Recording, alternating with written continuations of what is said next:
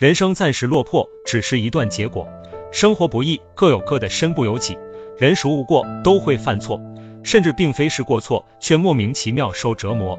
本来没什么大不了的低谷期而已，可怕的是因为担心再次犯错，从此什么事情都变得不敢去做，荒度余生，一蹶不振。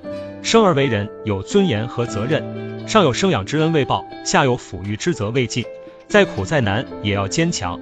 风光的时候会招来羡慕嫉妒恨，要收敛一点，低调做人；落魄的时候反而要挺直腰杆，不卑不亢。不要试图去解释，不会感同身受。诉说有多不容易，只会成为嘲笑的话题；垂头丧气，只会让人瞧不起。越困难的时候，越要抬起头，就算是假装，也要看起来有模有样。麻木的我们，没有资格放弃。拥抱孤单，自强不息。砥砺前行的路上，还是会犯错，没关系，该做的还是要去做。就算是爬，也要挣扎。成功谈何容易，失败才是常态。跌倒了，从头再来。